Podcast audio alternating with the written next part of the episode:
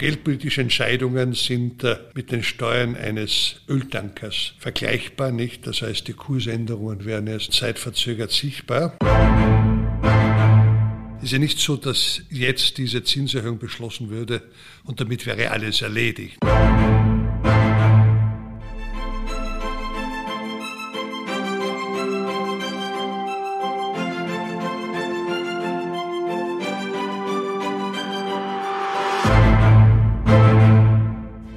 Nach mehr als einem Jahrzehnt leitet die Europäische Zentralbank eine Zinswende ein. Sie erhöht kräftig den Leitzins und führt gleichzeitig ein neues Instrument zur Stabilisierung der Eurozone ein. Wie ist es zu diesen Entscheidungen gekommen? Und was erwartet sich die EZB davon? Diese Fragen stelle ich heute Robert Holzmann, Gouverneur der ÖMB und stimmberechtigtes Mitglied im EZB-Rat. Mein Name ist Carmen Haberfellner und ich begrüße Sie zu einer neuen Folge des Nationalbank Podcasts. Herr Gouverneur, vielen Dank, dass Sie sich auch heute die Zeit nehmen. Danke vielmals für die Einladung. Ein Vergnügen, wieder hier zu sein. Nach elf Jahren der Niedrigzinspolitik war es soweit. Die EZB hat die Zinsen erstmalig wieder angehoben. Wie genau ist es jetzt zu dieser Entscheidung gekommen und was erwartet man sich davon? Nun, dieser Schritt war naheliegend und stellt eine, glaube ich, geradezu natürliche oder zwingende Reaktion auf die gegenwärtige Situation dar. Denn wir haben im Euroraum derzeit fast 9% Inflation und da muss eine Notenbank reagieren. Äh, die gegenwärtige Inflationsrate beträgt äh, immerhin mehr als das Vierfache des Zielwertes äh, von 2%. Nun, ich denke, dass die Vorgangsweise jetzt gleich stärker, nämlich mit 50 Basispunkten anzuheben und sich damit äh, von einem negativen Zinsumfeld zu verabschieden, glaube ich, die richtige Entscheidung äh, darstellt. Äh, zum einen finde ich, ist diese Erhöhung ein klares Signal, dass die aktuellen Entwicklungen sehr ernst genommen werden und entsprechend reagiert wird. Zum anderen besteht auch in einer graduellen Anhebung nicht die Gefahr, so hoffen wir alle, eines Abwürgens der Konjunktur. Diese Entscheidung kam jetzt ja nicht ganz unerwartet. Was aber schon für viele überraschend war, war, dass die Erhöhung doch deutlicher ausgefallen ist als erwartet. Denn ursprünglich gingen die meisten von 0,25 Prozent aus. Sie waren ja immer für ein deutlicheres Signal. Wir erinnern uns auch alle an Ihre Interviews und an Ihre Aussagen. Wie einig war sich der EZB-Rat nun bei dieser Entscheidung? Und geben Sie uns ein bisschen einen Einblick zur Stimmung natürlich auch wieder. sehr, sehr gerne. Nicht, äh, wie Sie schon angeführt haben, persönlich wäre ich äh, dafür gewesen, dass der erste Zinsschritt schon früher passiert. Und das habe ich ja im vergangenen Jahr schon mehrfach kommuniziert und auch im EZB-Rat vertreten. Äh, dennoch glaube ich nicht, dass äh, die Entscheidung jetzt zu spät gekommen ist. Äh, sie ist nunmehr bekommen und das Gesamte ist so der Beginn eines Zinsanpassungsprozesses. Es ist ja nicht so, dass jetzt diese Zinserhöhung beschlossen würde und damit wäre alles erledigt. Nicht? Das ist vielmehr, dass wir alle notwendigen Schritte gesetzt haben, um wiederum den Zielwert von zwei Prozent zu erreichen. Nicht? Und äh, noch einmal zur Erinnerung, nicht? wir haben ja schon beendet jetzt äh, die diversen Ankaufprozesse und damit Voraussetzungen für den Zinsschritt gesetzt. Und das bedeutet auch, dass es noch mehrere Zinsschritte in Zukunft äh, geben wird oder auch nicht ab einem bestimmten Zeitpunkt. Das ist dann zu entscheiden, nämlich das wird von den konkreten Wirtschaftsentwicklungen, Daten in den nächsten Monaten abhängen. Denn entscheidend aber ist, äh, dass wir auf der Zinsebene reagiert haben äh, und dass wir damit, wenn man so will, die dritte Phase unseres Normalisierungsprozesses eingeleitet haben. Und äh, letztlich noch, um das gesamte diesen Bereich abzuschließen, die Frage nicht, was hat sich abgespielt im Rat. Wir waren alle einig, dass dieser Schritt und dieser Höhe notwendig ist. Und es gab keine Unstimmigkeiten und daher war das wirklich auch eine vollkommen einstimmig getroffene Entscheidung. Und die Stimmung ist zuversichtlich positiver, nämlich trotz der Rahmenbedingungen, die wir alle wissen, also nicht die erfreulichsten sind. Und die Schritte, die wir jetzt und in Zukunft setzen werden, werden jedoch äh, hoffentlich einen positiven Einfluss auf die weiteren Entwicklungen haben. Zumindest das meine Überzeugung. Sie haben es eingangs erwähnt, die Inflation ist zu hoch. Wie schnell wird sich diese Zinsentscheidung auf das allgemein sehr hohe Inflationsniveau auswirken? Ja, solche Entscheidungen können keine Wunder bewirken. Ich glaube, da muss man so ein Erwartungsmanagement betreiben. Nicht? Geldpolitische Entscheidungen sind äh, mit den Steuern eines Öltankers vergleichbar, nicht? Das heißt, die Kursänderungen werden erst zeitverzögert sichtbar. Das heißt, dass bis es Veränderungen der Geldpolitik bei den Märkten und der Realwirtschaft wirklich ankommen, vergeht eine gewisse Zeitspanne. Wir hoffen alle, dass diesmal die Zeitspanne etwas kürzer sein wird, auch weil die Märkte ja die Zinsentwicklungen schon erwartet haben und zu einem gewissen Grad auch bereits äh, eingepreist haben. Zum anderen ist auch zu bedenken, dass äh, äh, es durchaus noch die Möglichkeit gibt, weiterer Preisschocks, nicht im Energie, aber auch in anderen Bereichen, dass es aber auch die Möglichkeit gibt, nicht nur von außen, sondern von innen, dass es zu weiterer Preisdynamik kommt, die auf der Lohnpreisseite stattfindet, aber auch auf der Preispreisseite, also vom Großhandel in den Detailhandel. Und äh, die sind, wenn man so will, mit einer mittleren Wahrscheinlichkeit hier eingepreist vorgeschätzt worden. Aber es kann natürlich auch die Dynamik sich verstärken und beschleunigen.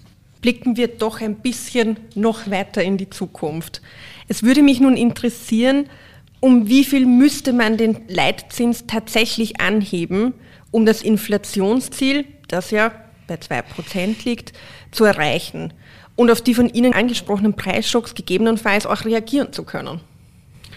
Nun, es ist nicht genau und exakt zu sagen, weil das hängt vom äh, natürlichen Zinssatz ab. Nicht? Der, der gegenwärtig äh, dürfte der nominelle Wert bei ca. 1,5 Prozent liegen, bei einem realen Wert von minus 0,5 und ein Inflationsziel von 2 Prozent. Also das ist die Berechnungsform dazu.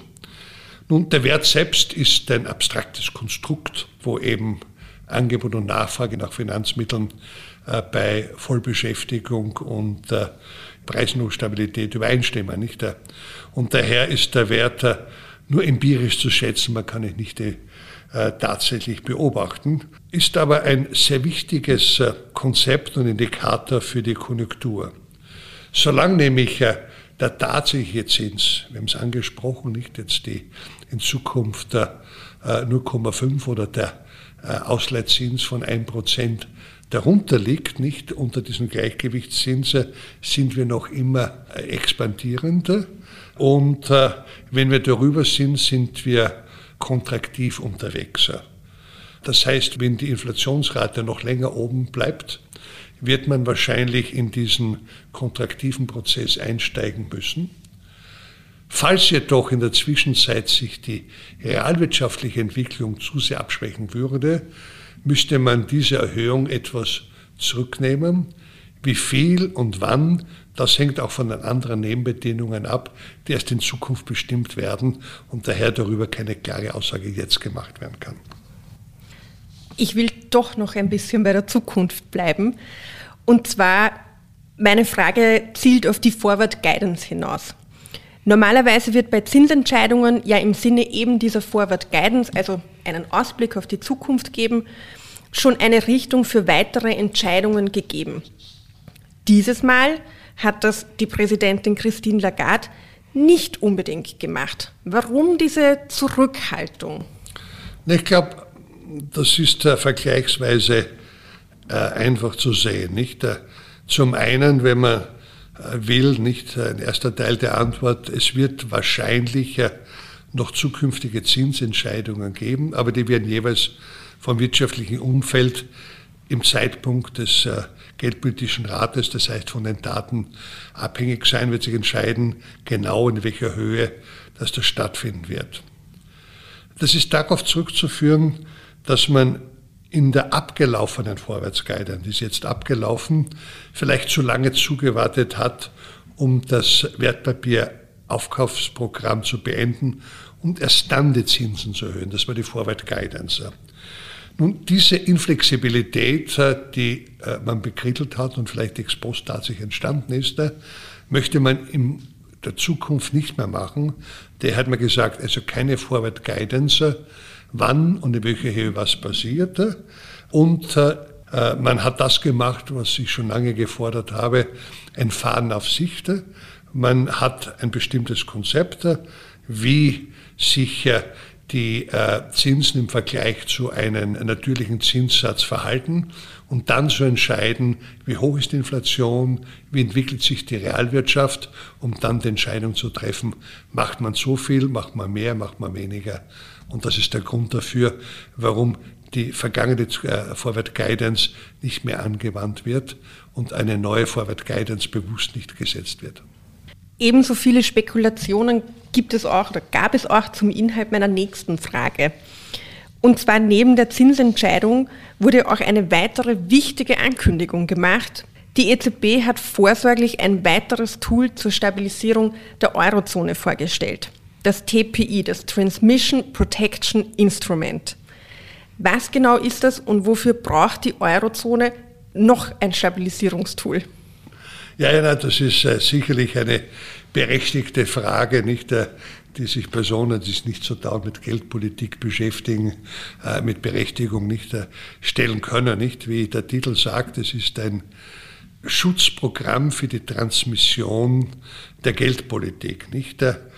Und dieses Instrument soll eben sicherstellen, dass die geldpolitischen Impulse der EZB im gesamten Euroraum, also in jedem Mitgliedsland, gleichmäßig übertragen werden. Nämlich bei zu großen Abweichungen der Zinspreise von staatlichen und privaten Wertpapieren ist das unter Umständen oder äh, gefürchteterweise nicht der Fall. Das heißt, es handelt sich um ein Stabilisierungsprogramm, um die Geldpolitik wirksam zu gestalten. Denn wenn die Geldpolitik, wenn hier keine Stabilität in der Transmission besteht, dann besteht die Gefahr, dass die Impulse nicht übertragen werden und damit auch, dass unser Ziel der 2% nicht erreicht werden kann. Das heißt, es ist ein notwendiges Instrument, äh, von dem wir hoffen, dass es möglichst selten, aber vielleicht nie eingesetzt wird. Ich nenne nun das Beispiel Italien. Könnte als erstes Land Einsatzgebiet für TPI sein. Es gibt für das neue Tool natürlich auch Kritik. Ich spreche diese nun ganz offen an. Kritiker sehen darin eher Staatsfinanzierung. Also eine Überschreitung des Mandates der Europäischen Zentralbank. Wie kann die EZB diesen Vorwurf entkräften? Nein, auch eine Frage, die sich viele stellen, die auch, wie Sie richtig sagen, in einer Reihe von Zeitungen erwähnt wird. Nur das Programm wird ja nicht von einem Land wie Italien bestimmt, sondern das Programm ausgelöst wird durch die Entscheidung des EZB-Rates, dass es benötigt wird. Damit es aber passiert, müssen eine Reihe von äh, Voraussetzungen und Bedingungen erfüllt sein äh, und darunter auch eine stabile Budgetpolitik und einen stabilen prognostizierten Staatsschuldenpfad, also Schuldenprozent des BIP. Und äh, für diese Einschätzung nicht, werden die Analysen von anderen Institutionen, Europäische Kommission und der Europäische Stabilitätsmechanismus, aber auch vom IWF, also Internationalen Währungsfonds, der OECD, aber auch von der Weltbank herangezogen. Äh, wenn die Voraussetzungen und Bedingungen nicht erfüllt sind, nicht, äh, das heißt, wenn hier wirklich, wenn man so will, äh, Probleme mit der Staatsfinanzierung bestehen, dann kann dieses Instrument nicht verwendet werden. Und es muss gegebenenfalls auf bestehende Instrumente wie das OMT, das Outright Money Transaction Program, äh, zurückgegriffen werden. Nicht? Und das Programm wurde schon 2012 damals unter der Euro-Krise geschaffen, ist aber bis jetzt noch nicht zum Einsatz gekommen, auch weil es mit einer hohen Konditionalität mit den Mitgliedsländern verbunden ist. Aber das wäre dann das Instrument, bei Problemen mit der Staatsfinanzierung hier einzugreifen. Sie haben jetzt das Outright Monetary Transaction Programm genannt, also noch ein Programm. Vielleicht können Sie uns ganz kurz umreißen, um was es sich dabei handelt. Ja, es handelt sich anfangs um zwei Programme, nicht? Ein leichteres Programm, äh, wo das Land selbst sagte, ich lasse mir äh, meine Wirtschafts- und Finanzpolitik anschauen, bekomme dafür das Siegel, dass bei mir alles in Ordnung ist und beschaffe mir automatisch eine Kreditlinie. Das heißt, wenn es ein Problem gibt, kann ich dort automatisch Geld beziehen. Ich muss nicht auf den Markt gehen. Die zweite Sache ist, wenn das nicht mehr möglich ist, weil das Land äh, schon objektiverweise oder vom Europäischen Stabilitätsmechanismus äh, assistiert bekommt, äh, ihr seid nicht mehr auf einen Stabilitätspfad, dann kann das Land auch vom äh, Europäischen Stabilitätsmechanismus Geld bekommen, aber dann nur gegen Konditionalität, dass er sich eben verpflichtet, bestimmte Programme durchzuführen. Und äh, diese Aktionen sind eben dafür da, das Land wieder auf Finanzstabilität zurückzuführen. Wie ist die Zinsentscheidung der Europäischen Zentralbank im Vergleich zu den anderen großen Notenbanken wie der Fed, Japan, Schweiz oder auch der Bank of England zu bewerten? Also zusammengefasst kann man sagen, Fed mit plus 1,75, Bank of England mit plus 1,25 und nur mehr die EZB mit 0,5 sind drei große Zentralbanken, die weltweit den Leitzinssatz nun in alle im positiven Bereich haben und negativ bleiben, wenn man so will, von diesen äh, großen Ländern jetzt Japan und auch als wichtiges Land, auch wenn es klein ist, die Schweizer mit minus 0,25. Ja. Wobei Sie eins merken, nicht die Schweizer, äh, also auch im Japan, dass in beiden Fällen die Inflationsraten sehr gering sind, so bei 2, 3 Prozent.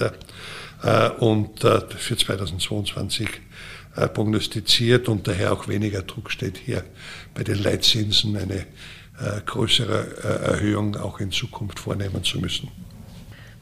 Zum Abschluss würde ich natürlich noch gerne wissen, wie geht es weiter? Ja, das ist auch eine sehr gute, auch eine berechtigte Frage. Also ich glaube, dass wir eine sehr gute Chance haben, unser Inflationsziel von mittelfristig 2% innerhalb der nächsten drei Jahre wieder zu erreichen. Nicht? Aber das hängt allerdings auch von einer Reihe von Faktoren ab, die wir schwer oder überhaupt nicht beeinflussen können, äh, wie den Krieg in der Ukraine, aber auch die Weiterentwicklung äh, des Lieferkettenproblems und der Energiepreise. Und auch neben der endgültigen Erwindung der Pandemie äh, wird auch in Zukunft das Thema Klimawandel eine Rolle spielen, auch bei der Inflationsentwicklung. Aber ich würde mir auch wünschen, dass auf EU-Ebene bestehende Überlegungen aufgegriffen werden, wie den russischen Monopolen auf der Energieseite den unausgenutzten Nachfolgemonopol der EU gegenübergestellt wird, nämlich äh, angesichts äh, dieser Energiemonopole auf russischer Seite sind derzeit Einzelverträge von Unternehmen, auch Mitgliedstaaten, höchst äh, suboptimal, nicht? Und äh, bei einem Auftritt als Gasgroßkäufer könnte die EU bessere Preise erzielen, nicht? Und äh, unter Umständen auch durch äh, noch besser, durch höhere Zölle auf russische Erdölprodukte nicht nur relevante Nachfrageeffekte geschaffen werden, die wir alle haben wollen, sondern auch äh, über die Fiskaleinnahmen durch die Zölle, die dabei entstehen, genügend Geld hereinkommt, um die Bevölkerung äh, zu kompensieren. Aber auch wäre es möglich, damit, äh, wenn man so will, die Einnahmen der russischen Monopolisten und damit auch des Staates drastisch zu senken. Herr Gouverneur, ich bedanke mich für diese sehr ausführlichen und guten Insights in diese historische Zinsentscheidung der Europäischen Zentralbank. Es war mir immer ein besonderes Vergnügen. Danke sehr. Das war eine weitere Folge von Die Nationalbank, der Podcast. Bei Ihnen ist noch eine Frage offen geblieben? Dann schreiben Sie uns gerne eine E-Mail via socialmedia.oenb.at oder natürlich gerne auch eine Nachricht über unsere Social Media Kanäle, Twitter und Instagram. Bis bald!